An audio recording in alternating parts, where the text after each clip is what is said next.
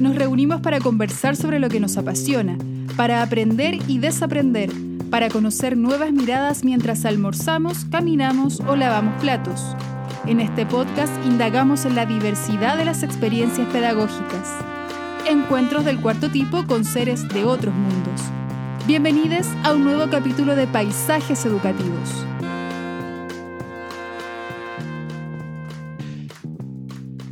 Bienvenidos a otra edición del podcast que hemos construido al alero de la Fundación Escuela en Acción. Eh, bueno, estamos nuevamente con invitados eh, protagonistas de la pedagogía. Eh, tengo aquí a mis socios de, de, andanzas, a Vicente Villalobos, a Martín Felipe Cáceres y a nuestro invitado Eduardo Vallejos. Vamos por parte, como estamos recién comenzando, hay que conocer brevemente a Vicente Villalobos. ¿Qué podrías decir de ti, Vicente, para que la gente que te conociera en 30 em, segundos? Difícil. Eh, ahora soy padre de dos niños, eso creo que es lo primero. Soy licenciado en física, trabajo en educación desde el 2013. Actualmente hago clases en, colegio, en un colegio en Pirque de, de física, tecnología, robótica, aplicando proyectos. Ya, mucho te pasaste el tiempo. Martín. bueno, eh, soy licenciado en física, em, doctor en ciencias de la ingeniería. Antes del doctorado sí hice clases un tiempo en un liceo técnico em, de, física, electrónica, eh, robótica y ahora me dedico a la, investigación y acción en educación. Súper. Bueno, yo soy el que va a marcar los tiempos, nada más que eso, esa es como mi función. Me llamo Carlos Mora, soy artista visual, em, colgando un magíster de artes visuales como una mochila que pesa 200 kilos, todavía no lo termino. Claramente sí, soy padre de una preciosa niña que se llama Eloísa, que mañana está de cumpleaños, va a cumplir un oh. año. Y eso, no, el resto no importa. el resto va a quedar para la, para la historia, para los libros de historia. Y bueno, estamos con nuestro invitado, que aquí lo estoy viendo, está muy lejos, estamos por Zoom grabando esto. Eduardo Vallejos, ¿cómo te presentarías? No me enviaste una presentación, yo la voy a ir oteando, pero sería bueno desde tus palabras. Buenos días. Buen, buen, perdón, bienvenido, Eduardo. Bacán, gracias. Eh, bueno, yo soy Eduardo, eh, soy papá también, tengo dos niñas muy bonitas, La Paz y La Violeta, de 4 y 8 años. Em, soy profe de historia y también llevo una mochila pesada, igual que tú, Carlos, eh, de, un magíster en educación que estoy ahí en proceso, que ha costado, no es fácil. Em, trabajo en educación del, del, 2009 y hoy día soy jefe de UTP de un colegio em, en la comuna de San Carlos aficionado a muchas cosas, pero, pero, pero experto en ninguna puse yo cuando me pidieron la presentación, porque picoteo de, harto, de hartos lados, me gusta harto eh, muchas disciplinas del conocimiento, entonces estoy ahí siempre ojeando, pero, pero no me he hecho experto en ninguna. Eh, no sé si es bueno o malo eso, pero, pero es parte también de, de cómo me, me, me defino. Eso. Eh, tengo ahí una, San Carlos es una comuna de, ¿qué, de Chillán. De la nueva región de Ñuble, eh, es la verdadera, es la verdadera eh, capital de, de, las longanizas, un dato frío Que Chillán le robó el mote, pero, pero en verdad no son de Chillán. Le robó la longa. Es una, referencia, claro, claro.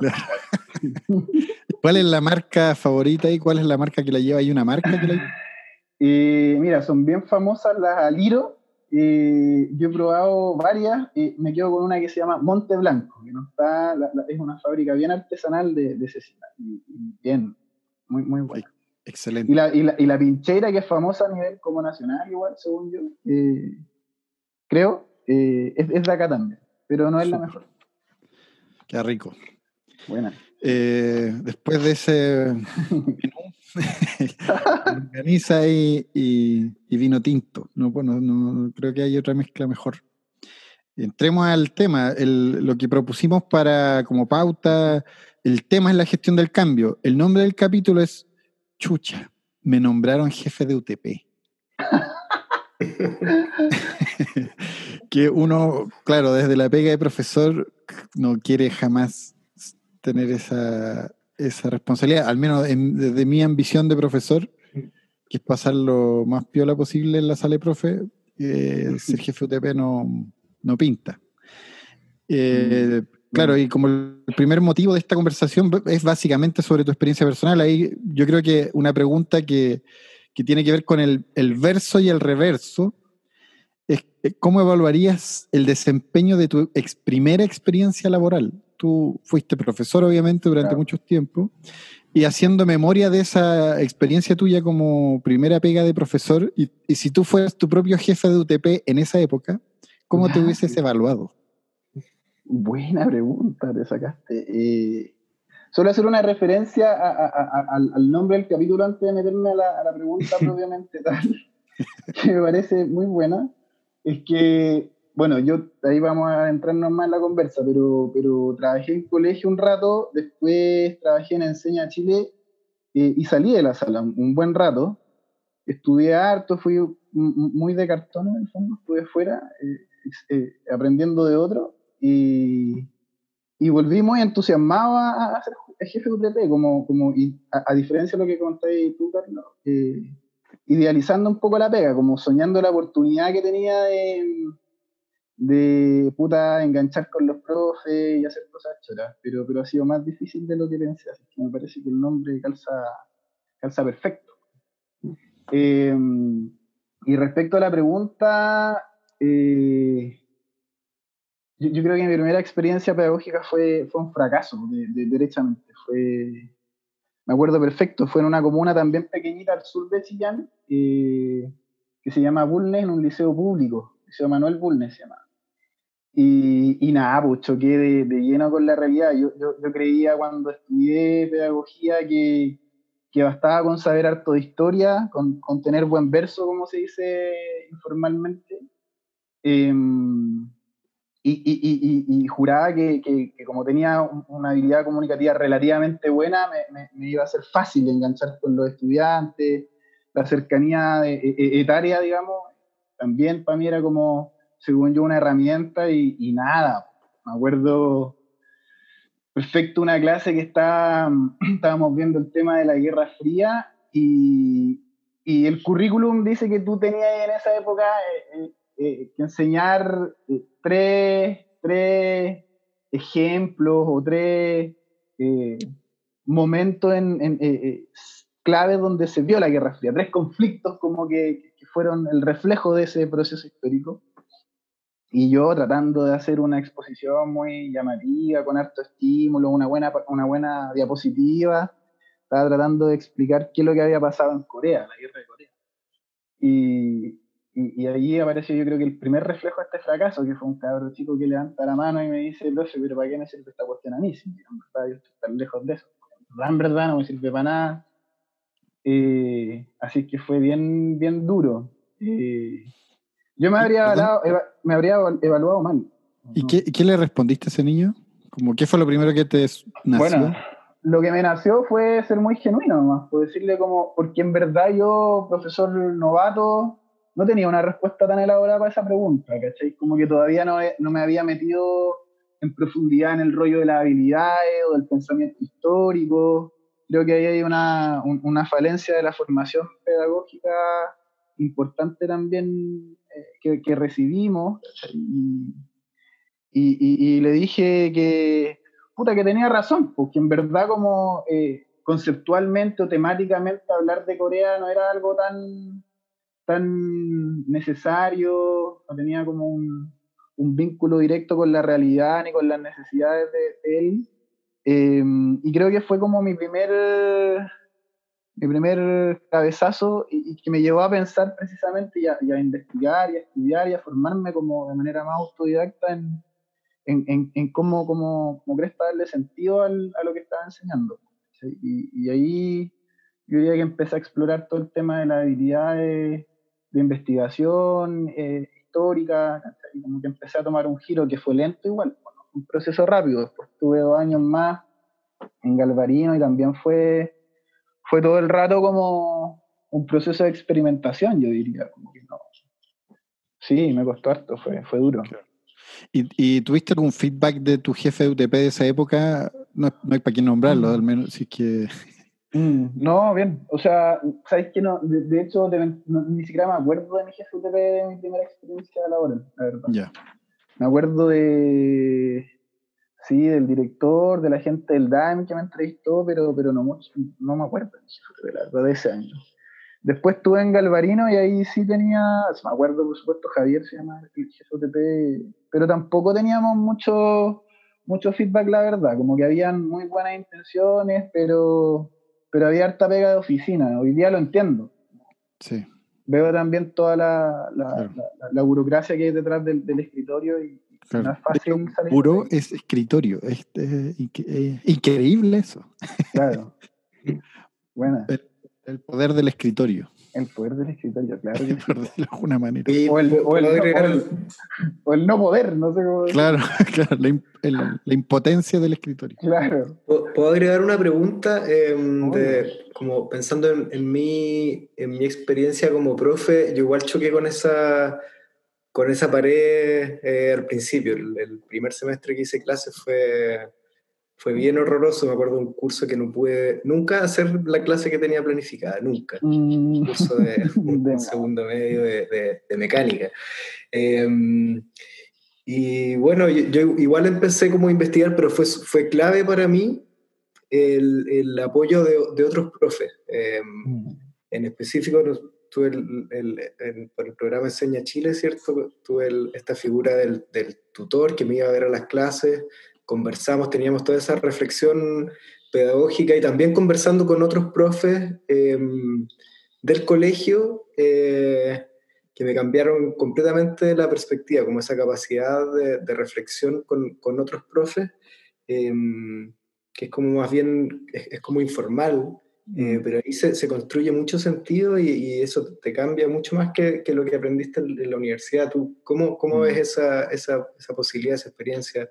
¿Cómo aprendiste en el fondo tú?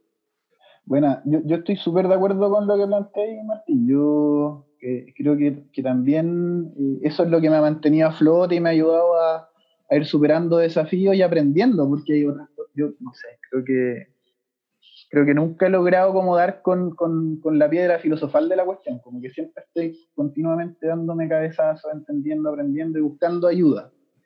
Eh, pero, pero fue para mí bien tortuoso porque en el, en el colegio donde trabajé no encontré mucho feedback de mis colegas, fíjate. Como que sentía que había un ambiente que más, que más me tiraba como a, a, a la derrota que al, que al, que al salir a flote. Eh, me acuerdo de experiencias súper desagradables, como, yo súper, a pesar de todo lo que me costaba y que sufría, yo tenía ansiedad de ir a enfrentarse a estos cursos que eran como en el ámbito de la, del, ambiente de sala de clases duros, difíciles.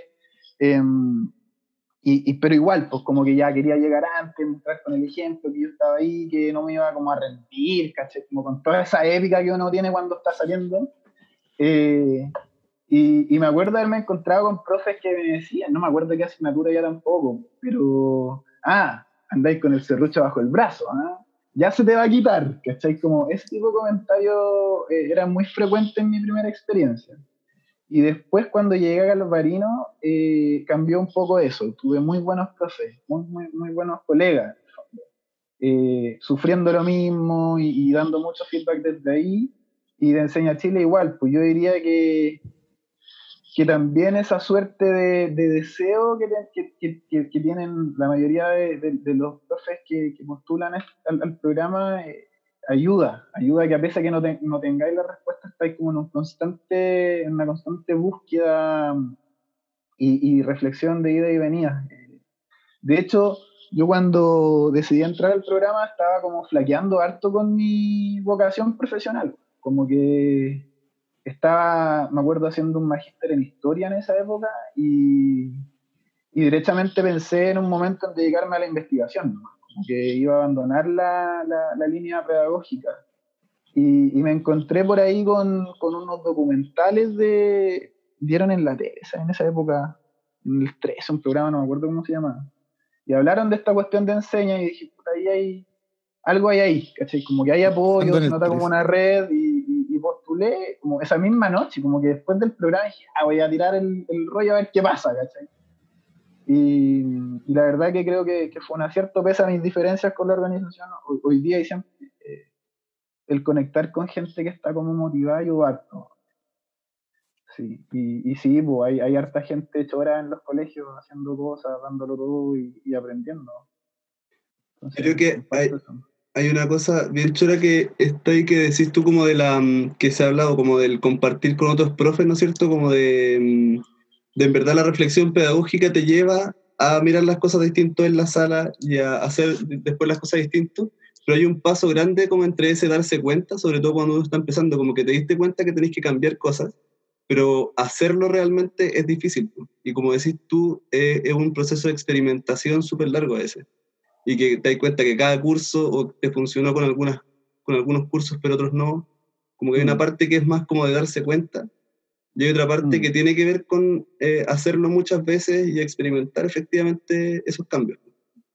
Sí, es que yo creo que ahí, puta, creo que ahí hay un montón de cuestiones cruzadas que nos podrían tener conversando mucho rato el programa, como hay un tema desde, desde el ego, ¿cachai? Profesional, que, que y, que no lo, tampoco lo discuto ni culpa a nadie por, por tener ego, en el fondo como uno necesita reafirmarse porque si no te enfermas mentalmente, vos puedes entrar en una mm. depresión, ansiedad, angustia, entonces necesitáis sentirte competente, Y, y, asumir que, que, que, estáis fracasando en una cuestión eh, para lo que estudiaste 5, 6 o 7 años, que te costó en muchos casos, que invertiste en lucas, o que tus viejos invirtieron en lucas, o que te ganaste una vez, da lo mismo, pero te sacaste en la mugre y puta te encontré con que en verdad no podía hacerlo, obvio que te encerráis un poco, ¿cachai? Entonces creo que, que en ese, esa es una de, las de, de, de, los factores creo que inciden en, lo que cuesta darse cuenta, como que te escondí por, por, por, por, una sanidad mental, ¿cachai? Como,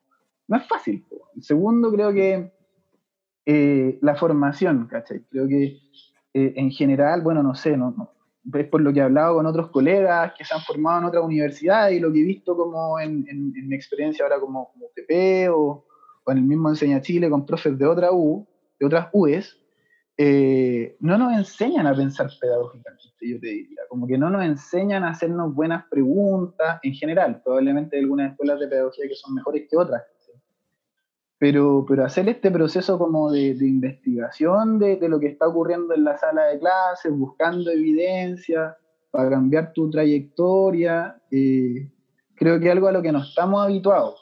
Y, y, estructuralmente también creo que, que, el colegio ahora recién con las últimas reformas está avanzando en, en generar espacios que también permitan eso, porque, porque sigue habiendo, incluso hoy día sigue habiendo poco tiempo para hacer esa reflexión. Entonces, ese otro, son otros, otros dos factores que creo que influyen en lo que comentáis tú, dicho de, de, de, del darse cuenta, ¿cachai? De por qué cuesta tanto como decir, como ya, en verdad esto me cuesta y, necesito ayuda, ¿cachai? Eh, y ahí un poco lo que decía Martín para mí es una clave en, cualquier proceso de aprendizaje, que, que, tiene que ver con el vínculo, ¿cachai? La seguridad psicológica. Eh, creo que son muy importantes para que los profes aprendan y, y, me pasa que es lo mismo con los estudiantes. O sea, cuando un estudiante está bien emocionalmente, tiene una autoafirmación fuerte, seguro, segura de sí misma o mismo, eh, eh, es más fácil, pues, eh, es más fácil que todo fluya. Claro, me, como que me hace, mm, o sea, pienso en una, en una, en una especie de mm, relación con el nombre del programa y pienso como en, el ecosistema colegio. En algún momento con los chicos, con Vicente y con Martín, pensamos en un proyecto para hacer en un colegio, era una postulación, era como una idea loca, de hacer un análisis de una escuela desde el punto de vista de la humedad de esa escuela, pero todos los análisis que se hicieran de la escuela, el ruido, la humedad, la mayor, los mayores espacios congestionados, la luz, todo, pero asumir que la escuela es un organismo vivo. Entonces, eh, transformar todos esos datos a una especie de robot que se moviera según esos parámetros. Y, y, caché como mirar la escuela como un bicho, como un así, como un bicho, no como Vicente, sino que como, ah. un bicho con B. ¿Cómo se llama esa B? Esa B con dos guatitas. Claro. ¿Cuál sería como la boca de ese ser vivo? ¿Cuál sería como la espalda de la escuela? ¿Cuál sería como...? Claro, hay niños que entran, o sea, todos los días a una hora, de luna a viernes a cierta hora, entra una cantidad de gente, que en el fondo también es energía o proteína, entra carbohidrato, entra ese organismo y salen a la cierta hora o cada cierta hora van saliendo. Entonces es como interesante mirar la escuela porque, claro, ahí empiezas a mirar cuál es el estómago, cuál es el corazón, cuál es el, riñón, el, ¿cachai? Como el riñón vendría siendo como el, que, donde se purifican ciertas cosas.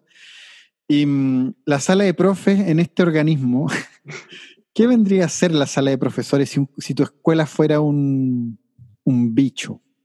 Qué buena pregunta. Eh, Oye, difícil. Eh, yo, creo que. Creo que está entre el corazón y el cerebro. No sé, o quizás quizá el cerebro en sus tres. En sus tres estructuras básicas, ¿cachai? Como. Sí, quizás sí, yo creo, no sé.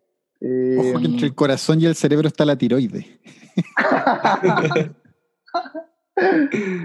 Eh, yo diría que, que la, sala de profes concentra como las tres eh, estructuras grandes del cerebro que, según Naranjo, que Naranjo dice que, que somos tricerebrados los seres humanos. Tenemos un cerebro reptiliano, un cerebro más de mamífero y un cerebro cognitivo, racional. Yo diría que, que, los profes eh, somos, somos deberíamos ser idealmente eh, esos, esas tres partes, como deberíamos estar pensando constantemente, levantando evidencia y, explorando, eh, pero también conectando. O sea, yo, soy un defensor férreo de, las relaciones a la base de cualquier proceso pedagógico. Creo que, sin, un... Y, cae de cajón decirlo parece, pero, pero, pero en la práctica no es tan de cajón, porque vemos como cada día en distintas orgánicas educativas eh, se dice que queremos hacer buenos vínculos, pero en la práctica no, no está institucionalizado eso tampoco. No, no sé, pues las reuniones no hablan de vínculo, la gente no se vincula desde, la, desde una construcción de relaciones sanas, ¿cachai? Por más que esté puesto en un papel. Entonces, em, creo que, eso también es muy, muy importante. Eh, y el deseo, que sería la parte del, cerebro reptiliano, ¿cachai? La, el goce, la, la, voluntad de, darle para adelante, ¿cachai? Yo, yo, yo veo yo creo que tengo suerte. Estoy hoy día en una comunidad educativa donde hay, hay, hay, la mayoría de la gente está, yo diría que todos mis profes tienen ganas de hacerlo bien. Ya tuvimos puras reuniones de departamento todo el día eh, y, bacán, ¿cachai? Como eh, eh, en esta crisis he visto mucho, mucha disposición, mucho compromiso, mucha idea, ¿cachai? Entonces, conducir eso es, lo complejo, generar espacio, yo creo que es un desafío bien, bien grande. Claro. O sea, hacerse espacio entre los papeles del buró, del escritorio, porque claramente la burocracia está ultra visto, de hecho hay como escrito al respecto, como cuál es la función de la burocracia como en estas sociedades contemporáneas, mm. que lo que yo he leído es como una es el control finalmente también. Como el recordatorio de que ellos tienen el poder. Siendo, es como, así lo veo yo, como, como cuando vas al banco y tú sabes que tu plata, tú vas a poner plata al banco. O sea, tú vas a alimentar ese animal, pero ese animal al que tú vas a alimentar te hace esperar.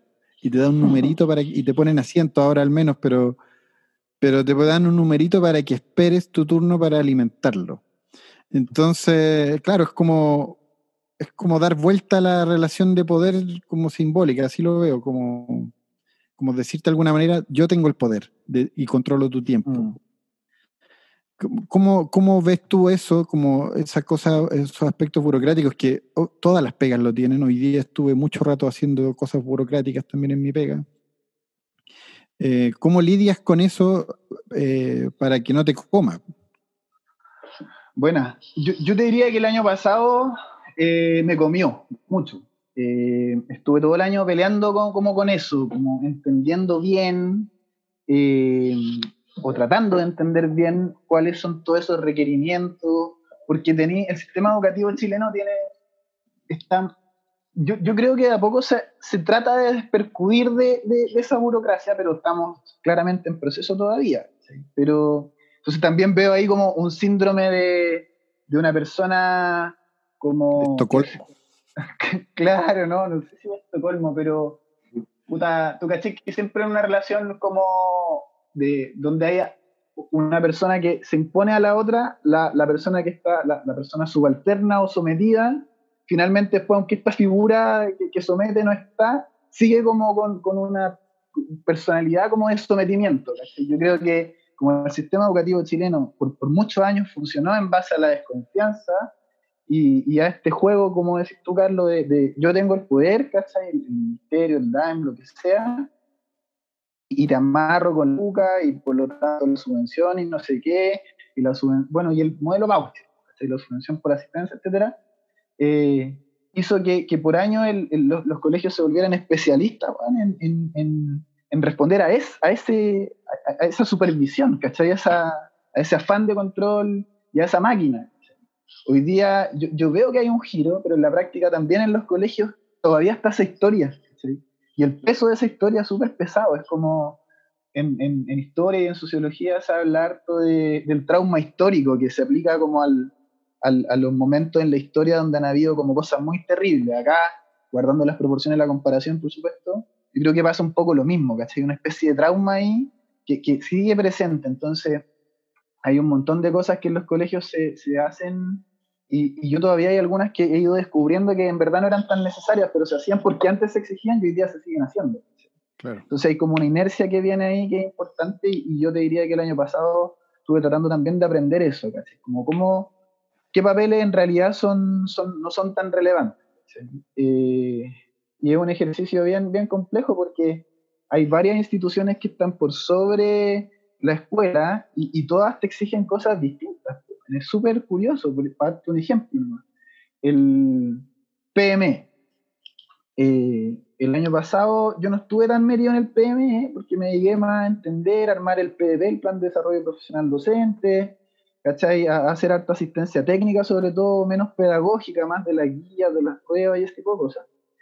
Y, y, bueno, todo un montón de otros papeles que, que, hay que tener al día, porque los libros de clase, ¿cachai? Que es una cuestión que yo creo que eh, ya el, paradigma de la burocracia, el libro, Como, como la Biblia de la cuestión. Eh, y, igual me metía poco en el PM ¿eh? y al final del año tuvimos una supervisión de acompañamiento, así que ese es el foco que está teniendo hoy día la agencia. Y, yo nunca he tenido la experiencia antes de una supervisión, entonces como la directora llevaba mucho rato, mucho carrete, bien capa, ella eh, guió todo este proceso de recopilación de la evidencia y, cuando llegó la, la chica de la, de la agencia, eh, nos encontró varias cosas que no, no estaban bien, a ojos de lo que ella estaba midiendo. Eh, y a mí me hacía sentido también el ojo de ella, porque estaba muy puesto en lo formativo, en lo pedagógico, hablamos harto de la calidad de los medios de verificación y era bien coherente la propuesta, ¿cachai? Em, y después cuando hablábamos con la directora, la directora me decía que los años anteriores, cuando habían tenido supervisión del PME, le habían dicho todo lo contrario, porque la, la supervisión estaba más asociada al gasto, en el fondo, ¿cachai? A justificar el gasto que se hacía con el PME, que a, que a relevar o a evidenciar el impacto y el aprendizaje. ¿cachai? Entonces, y claro, ahí te das cuenta de que hay distintas instituciones que frente a un mismo instrumento, insumo que, que supuestamente está orientado a la mejora y a simplificar los procesos pedagógicos de, de la orgánica del colegio, eh, tienen distintas visiones. Entonces, yo te diría que ahí esos son ejemplos de cómo estamos todo el día como boxeados, ¿cachai? porque de un lado te piden una cuestión, de otro lado te piden otra, y tenéis ahí, por, otro lado, la comunidad educativa que tenéis que como empujar. Entonces... Claro.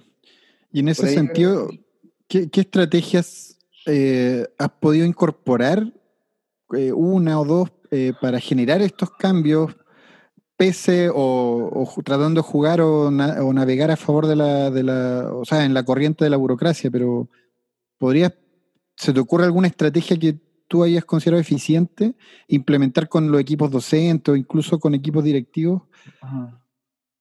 Bueno, mira, yo el, el, año pasado yo diría que, que, no lo hice bien. O sea, creo que ahora recién, este, este, eh, ahora estoy viendo la luz, ¿cachai? Para ser bien, bien brutalmente honesto. Creo que, que, no, no, logré dar con, con, una estrategia buena el, el año pasado. Que el segundo semestre por ahí quizás eh, le apuntamos, ganamos eficiencia, pudimos salir más a la sala de clases, pero, pero estuvimos lejos de, de, la meta que teníamos como de, acompañamiento docente, por ejemplo. Eh, creo que hay, para eso hay, respuestas técnicas y adaptativas.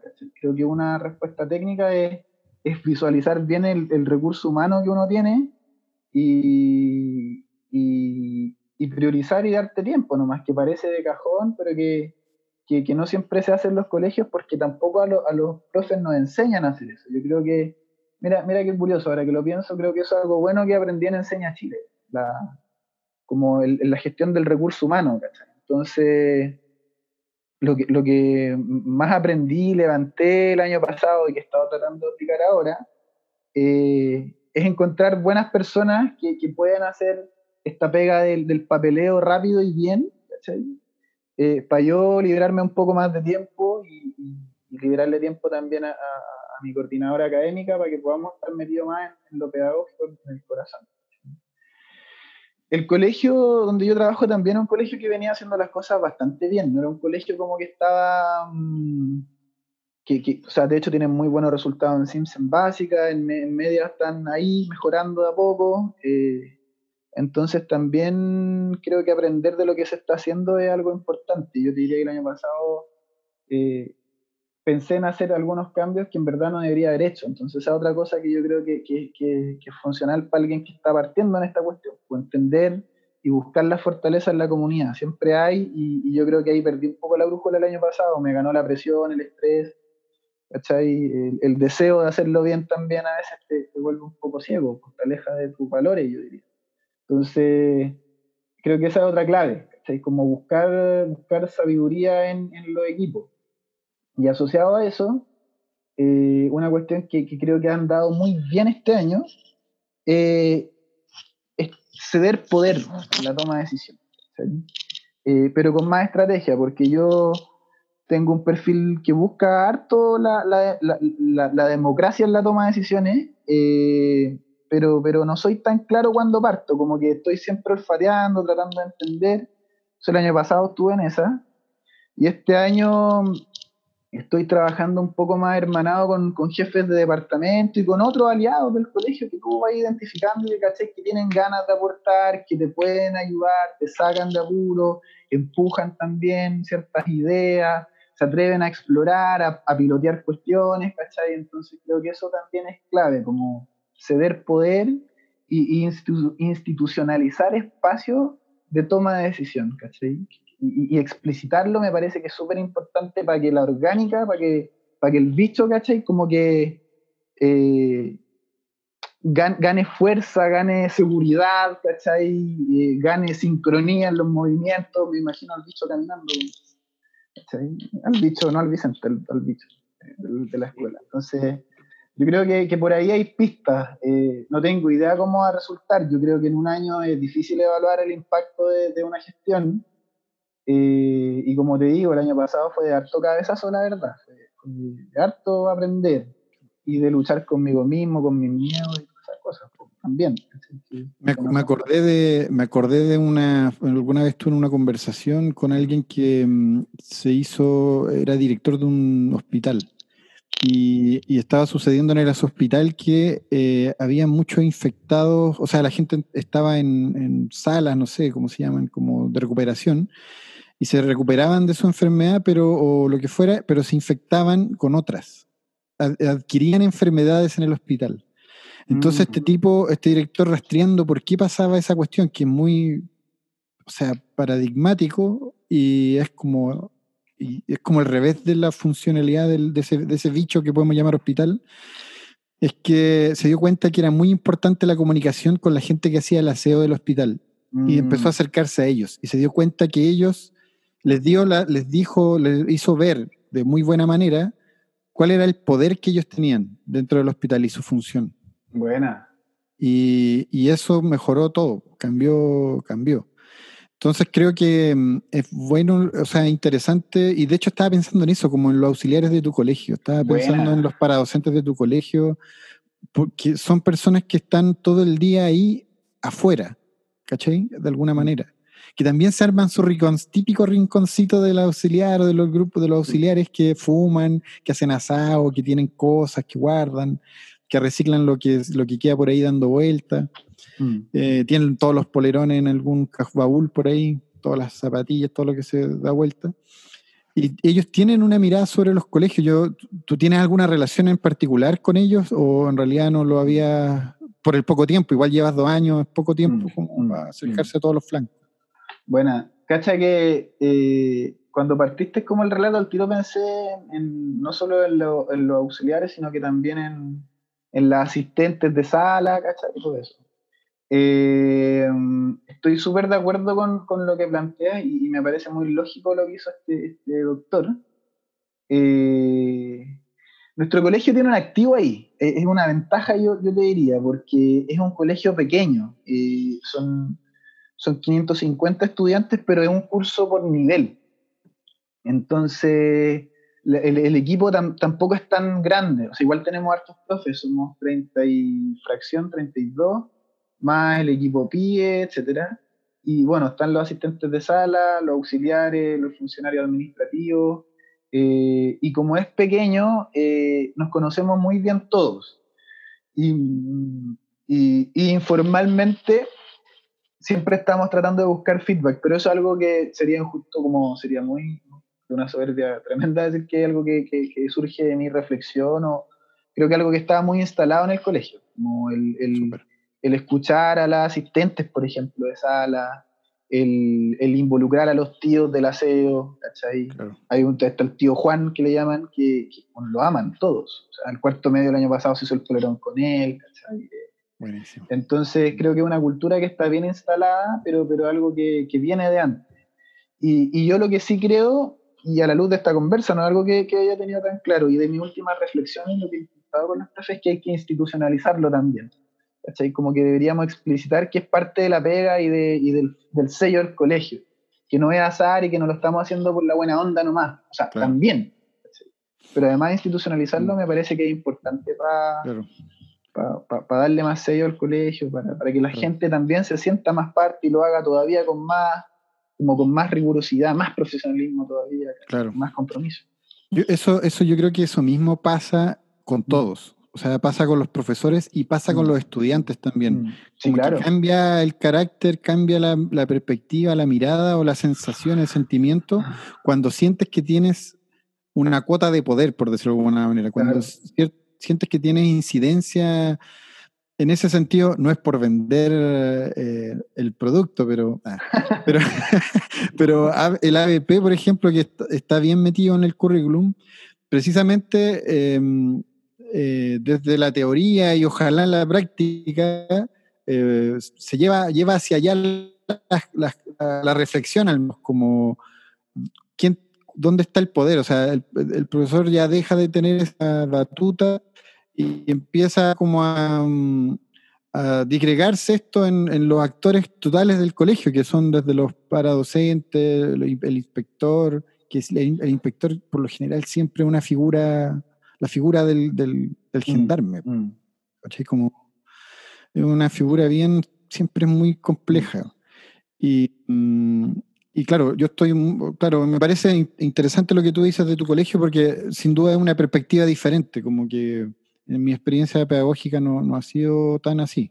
Vicente, Pe- Pensaba justamente eso que decía que es lo mismo con, lo- con los estudiantes, de cuando uno como profe empieza a darle más como posibilidades de, no sé, de opinar de las rúbricas, de dialogar más de cómo vamos a poner las notas, ¿cachai? De abrir también esos espacios, es similar esa, lo que sucede ahí pues, cuando le da eso al, al, estudiante. El estudiante se siente mucho más comprometido y metido en la clase que si tú eres el que le dice cómo, cómo va a ser todo, ¿cachai? Reforzando lo que decías del, del ABP o de mm, otras metodologías que ponen como que equilibran un poco esos roles de, mm, de quién tiene el poder dentro de la sala de clase. Claro. Y también aprovechar de eso, de, Perdón, de Edu, de mm, preguntarte, Eduardo, cómo, cómo funciona, o si tienes la posibilidad tú de entrar a las salas de clase y ver más o menos cómo tantear esa, esa relación dentro de la sala, o esa preocupación como por lo mm, como por las personas, como por lo, ese lado más humano, ¿cachai? Em, ¿Se vive también dentro de la, de la sala? Buena. Eh, ya, voy, a responder tu pregunta, pero quiero hacer una referencia antes de eso a, lo que estaban hablando de, del ceder participación, ¿cachai? Porque, porque me, parece, o sea, estoy súper apruebo lo que dicen, a, propósito de, de, todo Yo también apruebo. Eh, estoy de acuerdo, pero, pero además creo que, porque a veces uno se queda como con, con, con que usar metodologías como el ABP es funcional al compromiso y a la participación del estudiante. Pero además creo que, que tiene otro valor agregado eh, que, que, yo siento que, más, no sé si es más profundo, pero a mí me, me conecta mucho con, con, ese tipo de metodología, que es que, bueno, a veces está ahí encerrado pensando una cuestión y, y cedes el poder y salen respuestas muy buenas, ¿cachai? Entonces, no solamente ganáis compromiso, sino que en verdad encontráis cosas que, no te esperabais, ¿cachai? Como de los estudiantes eh, y de los profes, de los equipos y, posiblemente también de las asistentes, de los auxiliares. ¿Cachai? Eh, entonces, bacán la conversa porque sí, pues, vamos haciendo consciente de otras cosas también. Y, y, respecto a lo que preguntáis, Vicente, sobre el vínculo, sí, pues como yo diría que el colegio es como realmente es como una familia la relación con los estudiantes.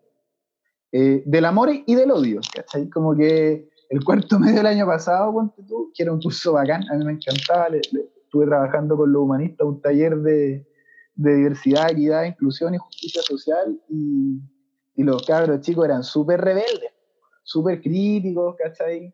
Tenían una relación de amor y odio muy, muy fuerte con el colegio. Eh, que, es muy propio de una familia, pues cuando tú querías harto a alguien, también te enojáis harto con alguien, Como que la, te, podía enojar mucho y podía amar mucho Entonces, eh, yo, yo, diría que se ve harto eso en el colegio, eh, con los estudiantes, con los apoderados.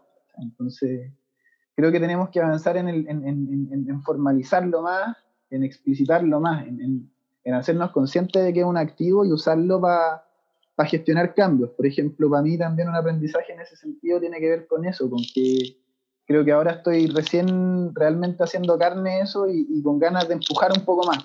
Como que el año pasado estaba como pisando huevos, como no quería apretar mucho ciertas cosas, eh, tensionar ciertas conversaciones, porque estaba ahí, pues, siéndome parte de esta orgánica, de, este, de, este, grupo. Eduardo, para que, se, para que se escuche bien, eh, algo está rozando con el micrófono que tiene. Perdona, ya, vale. Parece que era el, el, el, churrasco que te estás comiendo, parece. Claro, puede, ser, puede ser, la longaniza. El churrasco el choripán, de choripán. Parece que la mayo casera está alterando. Está, está, chorreando. Eso. Oye, eh, quería, hacer una conexión con el, con, el, con, con algunas cosas que, que han salido Em, que me llaman la atención, que son como capacidades em, que, que, parece que tú ves y yo estoy de acuerdo, que son, que son claves en, en los docentes. Em, que por un lado es la capacidad de investigación. Al principio hablamos harto de, de, tu proceso, dijiste que eso fue clave para, para, mejorar, para salir de, esta, de este hoyo en el que estamos al principio como profe. Mm. Por un lado, es la capacidad de investigar, y por otro lado, eh, has hablado harto ahora último del, del ceder poder, ¿cierto? De esta, de esta capacidad de, ponerse en una relación más horizontal. Esta, eh, no sé si llamarles eh, capacidades, habilidades, competencias docentes. Em, ¿Cómo se aprenden? ¿Dónde se aprenden? ¿Y tú crees que todos los profes las tienen que desarrollar? son, son absolutamente necesarias. ¿Cómo ves, tú eso que, que ser clave, em, pero ¿qué enseña formalmente? Oye, buena pregunta, weón. Pensé como muchas cosas al mismo tiempo y quiero articularlas bien, weón, pero ¿cómo partir? Creo que todos deberíamos aprenderlo. Eso, eso, eso, o sea, más o menos, todos deberíamos más o menos tener algún porque también se, se, manifiesta de maneras distintas las maneras de aprender y de investigar. Bueno, hay gente que es más experimental, hay gente que es más teórica, parte de lo teórico, de ahí va probando cosas chicas, hay gente que no se mete en nada teórico y de, plano practica, practica, practica, eh, después analiza y vuelve a practicar, ¿cachai? Creo que, que, que, que ahí, también hay, tiene que haber un espacio para la creatividad, para la impronta personal. ¿cachai? Entonces, ah, sí a, tu, primera pregunta, creo que, todos deberíamos tener esa capacidad de, investigar sobre nuestras propias prácticas docentes. Y, ahí hay una clave importante, pues aprender constantemente creo que, es que puta de cajón muy importante, ¿cachai? Creo que no nos enseñan, yo lo, lo mencioné antes, eh, ¿por qué no se enseña, weón? y, por qué tenemos tan poco espacio para desarrollarlo? Creo que esas son preguntas que se me vienen a la cabeza y ahí, puta, tengo una primera respuesta que es de corte más sociológico y, que creo que dice relación con, con el sino de los procesos educativos, con el sino del, modelo de sociedad occidental, en esa búsqueda constante de... Onfray, weón, el filósofo francés, dice que la culpa de todos los males hoy día, estoy simplificando un poco lo, lo, que estaba leyendo este loco, pero más o menos, más o menos, eh, eh, eh, es culpa de, de, los modelos filosóficos que hemos adoptado que están a la base de la construcción de sociedad que hemos hecho. Entonces, la culpa es del cristianismo y de, y de lo racional, dice este Descartes. también de lo racional, pues del paradigma racional cognitivo que impera ¿cachai? en nuestra sociedad. Y asociado a ese paradigma racional cognitivo, a la culpa judeo-cristiana, eh, creo que hay un, hemos construido hoy día un modelo de éxito y, estructuras organizacionales que responden a, a, esos ideales, esos paradigmas. La ilustración, la república. claro.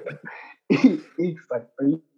Y eso en el fondo yo creo que, que, que coarta, cacha la cuestión, creo que coarta, coopta un poco eh, el, el, el, el, hábitat del ecosistema para que la gente eh, se atreva a experimentar y a probar, se atreva a fracasar. Eh, hoy día todo es productividad, ¿cachai? Entonces, perder un minuto, perder tiempo, no puede ser, po, ¿cachai? Entonces, y eso eh, a través de microacciones yo creo que, va creando una realidad en, en, la psiquis de los profes, de los UTP, de los directores, que, te lleva a dejarte a ti mismo poco espacio para errar, ¿cachai? Para probar, para investigar, ¿cachai? Te genera inseguridad, te genera incertidumbre, entonces creo que, mm, es clave para lograr eso, eh, construir buenos ecosistemas, como descomprimir un poco, ¿cachai? Y parece que es fácil, pero bueno, no es tan fácil. Claro, y, parte, el, estamos hablando del, del, colegio, ¿cierto? Pero también mm. en la formación inicial de los profes, o sea, la universidad. Sí, claro. Ahí es clave también, pues. Claro que sí, po. claro, porque ahí desde el punto de vista como más, más técnico, más, más cognitivo, tampoco es que no explicite, o sea, no sé, pues, me, habilidades. A mí nunca me enseñaron, no sé si hoy día se está enseñando en la facultad donde yo estudié, eh, pero, pero nunca me enseñaron a construir rutas de pensamiento, ¿cachai? O sea, y, y, y, yo creo que eso son cosas que fuimos madurando juntos, Martín y Vicente, porque en el fondo era, ya, pero el cerebro funciona más o menos así, ¿cachai? Como que. Pero su profesor de arte era pésimo. ¿Por qué? Porque en arte se enseña a pensar, buen hombre. bueno, yo, yo, creo que en cada, en cada disciplina. Pues, en todas, pues, distintas formas de pensamiento. Pues. Exacto, exacto, ¿cachai?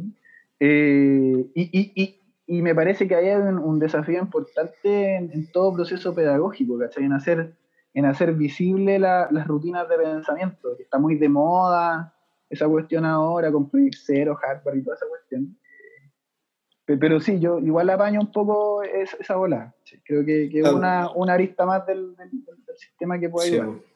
Pero además de, además de eso, que, que, quizás es como metodológico, igual sustantivo, mm. pero, pero cómo son las relaciones de poder también en la, en la universidad. Son súper jerárquicas, ¿no? Claro, pues, claro, claro que sí. Y bueno, ahí también hay otro rollo, que es como, como eh, los, cómo se financian finalmente, cómo se sostienen económicamente la, la, la educación superior en Chile, ¿cachai? Un énfasis que está súper... Eh, súper como asociado a, la investigación más que a la más que a la son de los profes más que a la formación práctica entonces yo veía a mis profes lógicamente preocupados de producir porque eso es lo que les da claro publicar eso es lo que es eso gracias eso es lo que le da como más credibilidad eh, más más eh, como eh, proyección en su trabajo ¿cachai? y nadie nadie puede hacer juicio de eso pues, es nomás, de hecho tú nombraste a un Curiosamente, curiosamente, supuestamente es investigar, ¿cierto? es, lo que, decimos que es lo que falta. es otra investigación. Claro, claro. Es interesante eso. Me, pensaba que en, en Onfray, Michel Onfray, ¿cierto? El que nombraste recién, que citaste, o sea, que recordaste un poco, él eh, fundó, armó una universidad popular, algo así, en, en, Francia, ¿no? y un filósofo súper interesante también por lo mismo, porque de hecho eso pensaba yo también de, de como de, en relación a esta cosa del poder, ¿no? Como, eh, ¿qué es investigar? ¿Cachai? Como como que, claro, a mí me, yo de verdad debo reconocer que le tengo cierta como cosa, me da cosquilla, una incomodidad, eh, esta pomposidad de la universidad y, sus investigaciones. Sí, Y la gente que se para desde esos lugares. Está bien, yo creo que todos investigamos, porque tiene que ver con la... Creo que yo básicamente tiene que ver con la observación, la reflexión y, la, y, y, como cierto proceso de ideas, ¿cachai? Como lo que decís tú como rutas de pensamiento. Yo creo que, como dices tú, todos hacemos rutas de pensamiento y el asunto es saber, es como los caminos. O sea, evidentemente todos caminamos y recorremos calles y caminamos por una ciudad, pero elegimos un camino para llegar al colegio todos los días porque nos, se nos hace más fácil, como, mm. como la ruta más, la más clara, la más veloz, la más ejecutiva. Entonces, eh, eh, pensándolo desde ahí, como, ¿qué habilidades crees tú que, como de pensamiento, son fundamentales en tus profesores? ¿Tú, reconoces en ellos habilidades como estas, como son, eh, como que tienen un pensamiento, por decirlo de alguna manera, matemático? ¿O, logras reconocer eso? ¿Te cuesta? Yo, yo lo veo, lo veo lo veo claramente. Eh, y, creo que cada uno tiene su estilo, eh, creo que está muy en el inconsciente. Yo diría que, la mayoría de mis conversas con ellos, que, fueron pocas el año pasado y que espero que este año podamos tenerlas más, las hemos tenido más curiosamente a pesar de la distancia.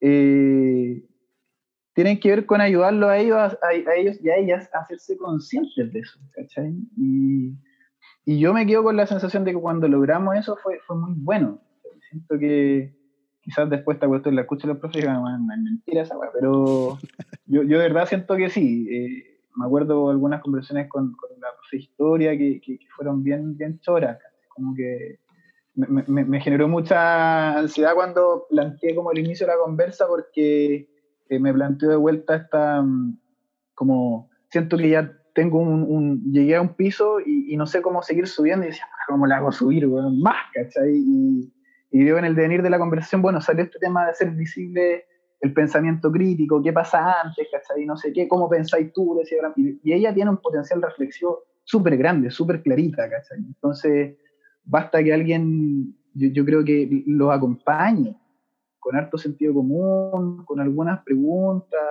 o, o mostrándoles ciertas cosas para que se hagan conscientes de eso y, y un hábito. Yo creo que que ahí hay una clave y para nosotros también, para mí en mi rol también es importante eso. Yo te diría que también es algo que trato de buscar. El año pasado estaba un poco encerrado, hoy día he tratado de hacerlo más, estuve hablando con un amigo el otro día que es psicólogo, ¿cachai? He estado tratando de acercarme más a mi directora y ha sido maravilloso, como que también me ha obligado a, a pensar con ella porque sabe mucho, si lleva años ahí, entonces, eh, y, y, también ella es de una sabiduría muy, muy de la experiencia, ¿cachai? Como que ella se hizo ahí, en el colegio, aprendiendo, sufriendo, algo, eh, quizás, eh, ¿cachai? Como trabajando duro, y, y, es capa, el, el, saber de, empírico también.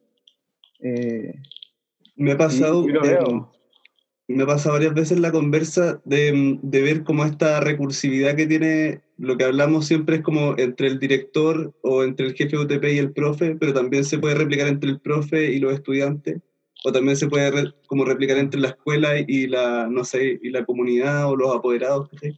De más, como que es bonito como esto que vamos hablando al final es como súper recursivo y se, se debería haber en los distintos niveles. Al final todos deberíamos hacer cosas más o menos parecidas, solamente que en nuestros espacios de trabajo, nuestro, como nuestros espacios de interacción. Mm. Pero como que al final ese cambio más de, de ceder el, el, control, ¿no es cierto?, ceder el poder o de cambiar un poco las formas de interactuar o formas de comunicarnos, como es común a, a los distintos niveles, pero es más o menos parecido a lo que deberíamos buscar hacer. Claro, po. y qué es lo que uno hace con sus hijos también, pues, bueno, según yo. O sea, cuando yo pienso ahora que tú estás hablando como, mm. ¿qué, es lo que hago? Tratar de validar sus preguntas, weón, ¿cachai? Como acompañarlas en ese proceso, que, que sientan que, que, hacerse preguntas está bueno, loco, que fallar no, no pasa nada, Pese a que, el, a que el modelo te obliga un poco a que tengas éxito, que te vaya bien, a que rentabilices el tiempo, ¿cachai? Eh, eh Sí, creo que. Sí, bueno. Y, y, y, y, lo difícil es, rebelarnos contra el tiempo finalmente. Yo hoy día estoy como en esa bola, debe ser por lo último que estaba leyendo, ¿cachai? Pero. Las distintas percepciones del tiempo, ¿cachai? Entonces.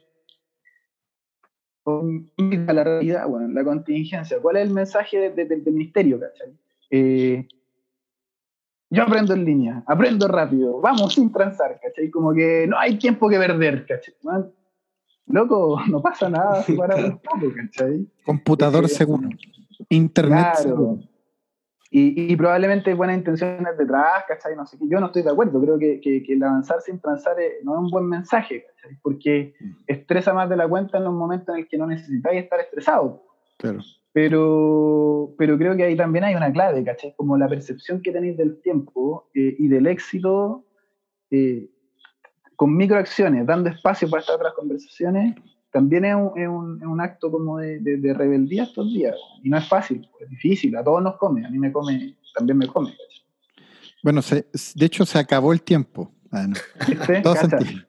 Hay tiempo. Todo, todo planificado. En, en, qué sentido? Que estamos en un día de la marmota, en un loop insoportable. Yo hay días que colapso, ¿no?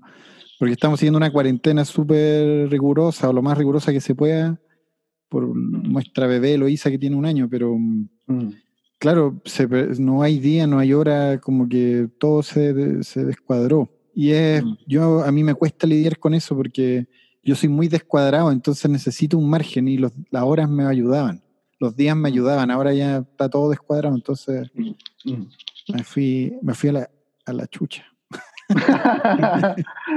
bueno, hombre, estamos, yo creo que, claro, si seguimos conversando podemos avanzar muchísimo más. Ha sido muy interesante todo hasta el momento, ha sido muy buena la conversación, y, pero claro, todo tiene un fin. Un principio y un fin. Yo creo que deberíamos ir cerrando este, esta, esta charla, esta conversación, pero este diálogo, y mm, me gustaría, claro, que en ese cierre nos dijeras como mm, tu percepción de, sobre, sobre como lo, lo, eso que tú quieres intentar o que quisiste intentar o con esa fuerza que tú llegaste el primer año, ¿cómo proyectas eso? hacia adelante? ¿Cómo, ¿Qué aprendiste? ¿Cómo lo quieres? Obviamente cambiaste cosas, tomaste otra actitud y qué sé yo, pero eh, ¿piensas que hay, hayan cosas que puedan ser incluso escalables o, o, se puedan como implementar en otros colegios desde tu experiencia? O sea, lo que tú has hecho en tu colegio, ¿tú crees que se puede hacer en otros colegios también? Hola, en otras palabras, ¿cómo se ve el paisaje desde ahí? claro, eso, eso es mejor de eso. Yo, yo, yo, te diría, eh, eh, es un poco, la, la, pregunta alimenta un poco el ego y, y, no quiero hablar desde ahí, me cuesta, a pesar de que hemos hablado todo el rato de uno mismo porque hablamos de la experiencia. Eh, entonces finalmente hablamos de la referencia propia, pero me, cuesta pensar si es escalable o no, porque creo que algo que todavía es aspiracional. Como que siento que no he logrado mucho aún, para serte muy, muy, muy franco, y no es falsa modestia, no, realmente siento que estoy en un proceso todavía. Eh, creo, que, creo que sí es, eh, creo que sí es escalable la, la, la, formación, la, mentoría inicial, creo que, y está estudiado, Hoy día hay mucha investigación respecto al apoyo eh, iniciales a los profes, eh, pero tampoco hay mucha, mucha certeza respecto de cuál es la palanca que funciona mejor para hacer crecer a los profes. Por ahí el proyecto MED de, de, la Fundación Gate habla harto del uso combinado de evidencia, pero hay otros casos que, que no usan la, la, evidencia combinada, sino que tienen modelos más instruccionales de, formación inicial, ¿cachai? o, de mentoría en los primeros años de los profesores novatos. Eh, y creo que andan hartos modelos dando vuelta y todos son escalables. Creo que hay una clave en la formación de, de los equipos de gestión o liderazgo que, que deberíamos intentar escalar y que, y que dice relación con, con, cosas más blandas que, que técnicas. Porque creo que, y, va a ser recursivo, pero creo que si, uno no logra eh, vincularse significativamente con la gente con la que tú trabajas. Si no logras eh, validar a las personas con las que trabajas y crear un ecosistema que, que, favorezca como eh, la experimentación, ¿cachai? Cualquier modelo que tú trates de implementar, que aunque venga de, no Stanford o de Oxford, ¿cachai? no, no, no te va a funcionar. Entonces creo que ahí hay una clave. En, creo que hay una clave en el, en el en, en, formar en, el liderazgo a, los, a, los, equipos de gestión, pero no una formación teórica, ¿cachai? Porque yo, hay, hay muchos modelos de formación también de liderazgo y gestión escolar. Eh, pero, pero yo también veo ahí, y es lo que he escuchado de otros directores, cuando estaba en el sur había una directora en Valdivia que me dijo, ah, tomé un magíster de no sé qué, ¿cachai? Te, enseñan técnicas. Y, yo, honestamente, me, resisto a creer que, que, la técnica sola va a generar un cambio, va a escalar cosas. Creo que tiene que ser eh, un poco más, más subversiva la cuestión. Y, subversiva no en el sentido de de ir de cabeza a la pelea y a la guerra, sino que bueno, subversiva desde, desde, la emoción, desde el darte tiempo, ¿cachai? Desde, desde el validar a toda la, a toda la, a todos los órganos del, del bicho, desde como salió aquí en la conversa, desde los eh, auxiliares, ¿cachai? Hasta, hasta los sostenedores o, o, los departamentos de educación municipal o los servicios locales. Em, creo que ahí hay una clave eh, y también creo que, ha sido un, tema recursivo en las conversas que hemos tenido con, con, Vicente, sobre todo, que nos vinculamos harto cuando estuvimos en el sur, eh, en relación a la, formación eh, experiencial, pues, ¿cachai? Y, ahí tampoco sin ánimo de hacerle propaganda a, su proyecto, creo que, ustedes están, yo siento que, es una buena orientación la que están dándole a sus proyectos y al acompañamiento, porque está más pensado así, desde la experiencia. Eh, así aprendemos cuando somos chiquititos. La, la, Paz y la Viole, cuando yo las miro, aprenden experimentando, ¿cachai? Así aprendieron a hablar, no aprendieron primero los sinónimos, los sujetos, los predicados y después se pusieron a hablar. Pues, de hecho, yo le digo a los profesores en la le digo a los profesores en capacitaciones o situaciones de conversa, como que tú te puedes aprender completo un diccionario de alemán, pero jamás hablar alemán. No tiene ningún sentido aprenderse el diccionario. El, diccionario no está el lenguaje. Y, y, respecto de lo que decías también, como de, mm, me quedé pensando en eso, porque la verdad es también me, siempre me duele un poco, me da vuelta la cabeza cuando alguien, cuando un profesor dice, no, sí, es que tenemos que eh, preocuparnos más de las habilidades blandas, y dicen blando, y blando ah. claramente, sensualmente, al tacto es algo fofo, blancuchento, con mm. sandalias y calcetín, como es como un turista gringo gordo, ¿cachai? Como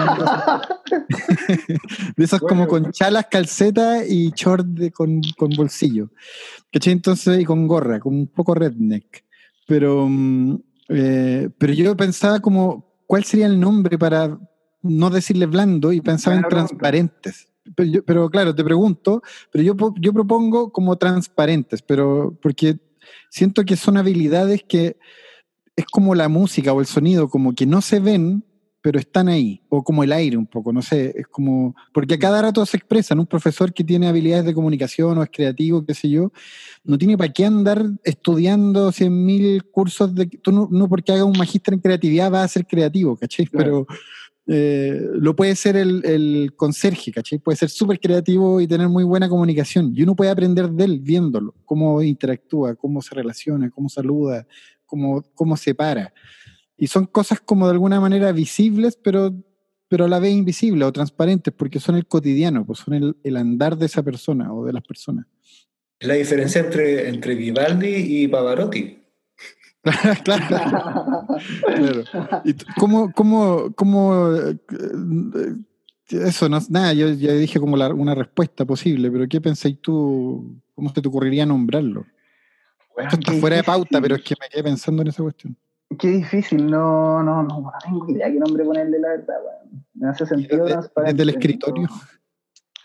Eh, desde los, los, papers, ¿qué dicen los papers? No sé, de habilidades trascendentales, yo diría, weón, como que sí, creo que trascienden, sí, tienen trascendencia y además tienen trascendencia porque son muy importantes y además eh, creo que, que, que, que eh, eh, te ayuda a, a, a, que el impacto también trascienda solamente a los profes, le pegáis a los alumnos, a la comunidad, si me preguntáis así rápido, creo que, que, eso se me da la cabeza. Quizás debería darle una vuelta más, pero sí, po, sí, siempre lo, lo blando, pues, bueno, en oposición a lo, a lo duro, a lo cognitivo, de nuevo. Sí, pues, claro. Eh, sí, pues. Sí. Sí, son las palabras y las miradas, pues ahí está la perspectiva, mm. el lenguaje eh, pone una perspectiva. Ya para ir cerrando, ya eh, segunda vez que cierro, pero está buena la conversa, está interesante. Mira, vamos a cerrar con una, una, la única sección que tenemos por el momento, que se llama Preguntas cortas, respuestas rápidas. El título Ya. Primera pregunta. ¿Qué fue lo último que aprendiste? Oh, qué difícil. Eh, cambié mi percepción del tiempo, yo diría que eso es lo último que aprendí. Eh, leyendo precisamente a Don Frey. No es menor, te digo. No, no ¿qué, ¿qué, libro? Tírate el libro. Eh, Cosmos. Es un libro que escribió el 2014. Muy, es, hermoso. hermoso sí. el prefacio yo lloré con el prefacio de ese libro. Sí, la historia de su papá.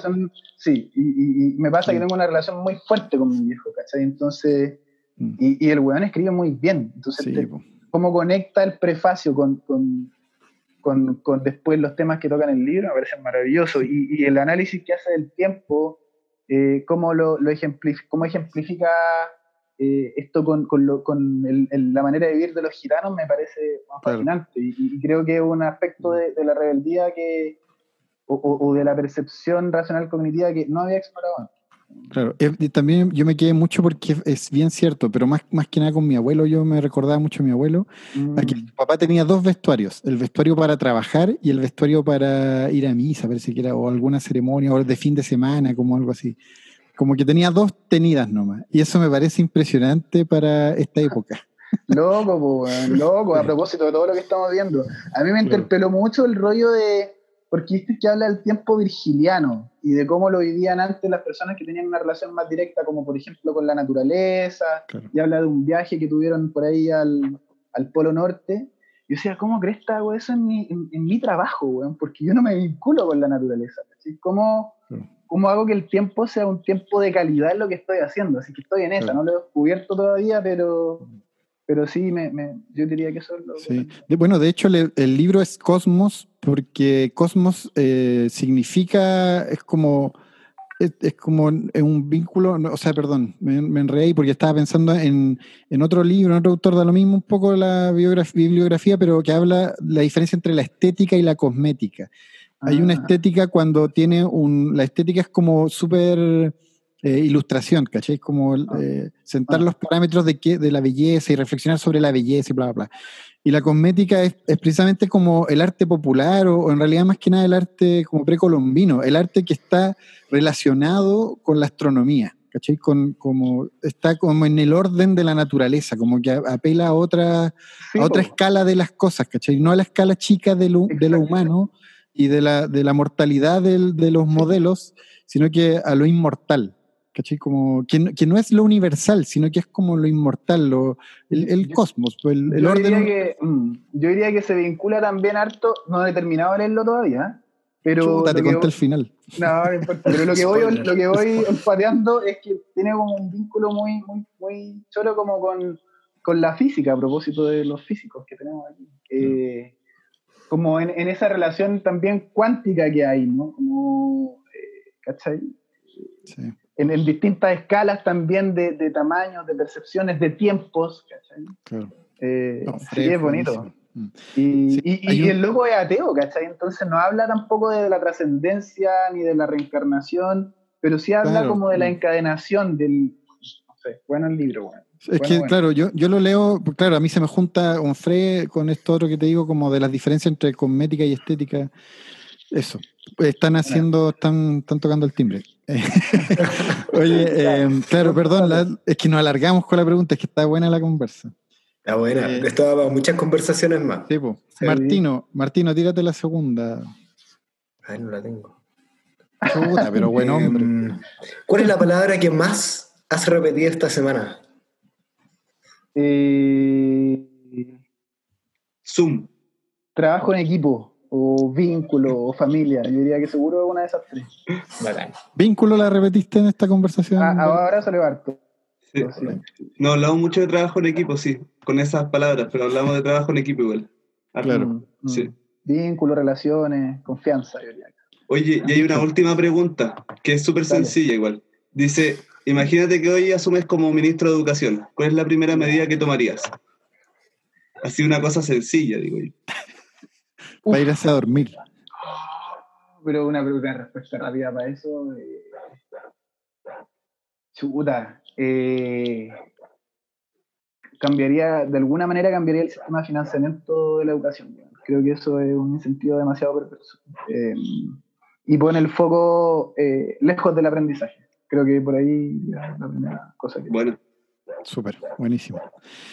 Creo que ha sido intenso, hay harto material acá, está muy bueno, esto es como un, tenemos un buen asado, eh, está bueno, eh, como que uno queda con la cabeza media prendida, sí, un par de horas más, claro, y nada, pues estamos llegando al final, muchas gracias Eduardo por, por tu paciencia, tu, mm, bueno, el compromiso de, ser puntual a las dos minutos para las nueve, está conectado y la disposición a conversar, que eso siempre se agradece. Como, como el momento de la despedida, sería muy bueno, muy bonito, que como esto va a quedar en Spotify y se va a poder escuchar quizás mucho tiempo, y si no, por ahí en algún modem, en algún, perdón, disco duro de nuestra fundación, también va a estar el programa por ahí.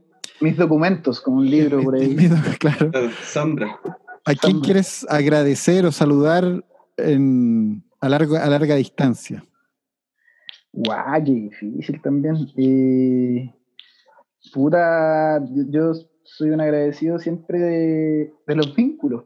Entonces, de mi familia, de mis viejos, mi hermano, hasta mis amigos grandes de, que, me, han acompañado en todos estos procesos y que he hecho en, enseña, etc. Vicente, que hubo uno, Juan Pablo, Rojo, otro gran amigo. Eh, a mis profes, weón, yo me saco el sombrero con los profes, me siento muy afortunado en el colegio, porque escucho por aquí por allá puras desgracias, Todos quejándose de todo, como que los profes de sus directores, los directores de sus profes, eh, todos de los sostenedores, todos del ministerio. Eh, y los profes en mi colegio, de verdad que, han sido un soporte tremendo. Mensajes de aliento frente a mi ansiedad y mi susto. No, de ellos muy agradecido. Creo que sería todo mucho, mucho, mucho más complejo si, si fuese otro el contexto. ¿Y alguna promoción, algo que estés vendiendo? no, nada. Quizás recomendar, o sea, volver a recomendar el libro nomás. Está muy bueno, Fly, un loco bien. Eh, Se escribe On Fry, por si acaso, O-N-F-R-A-I. Que lo descubrí, lo descubrí gracias al hermano de Vicente. Una conversa por mm. ahí, el loco lo mencionó y me pareció interesante el rollo y empecé a investigarlo. Este es el, tercero ya que me leo de él y el que más me ha gustado de momento. Súper. Bueno, amigos Vicente, Martín, ¿alguien que saludar? ¿Alguien que darle muchas gracias nomás Eduardo, qué, qué buena entrevista.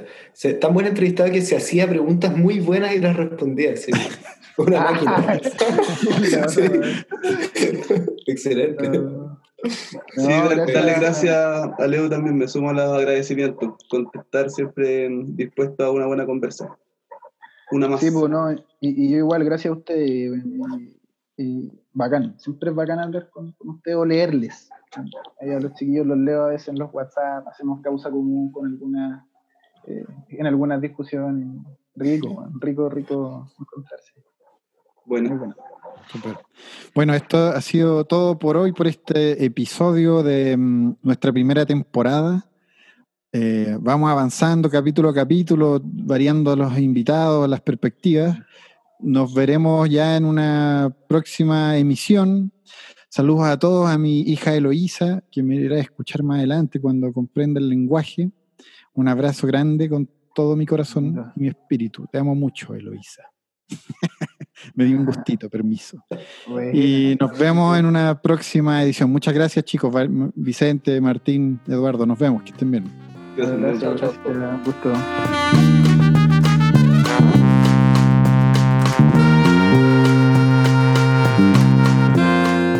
Nos escuchamos la próxima semana en un nuevo capítulo de Paisajes Educativos. Este podcast es producido por Fundación Escuela en Acción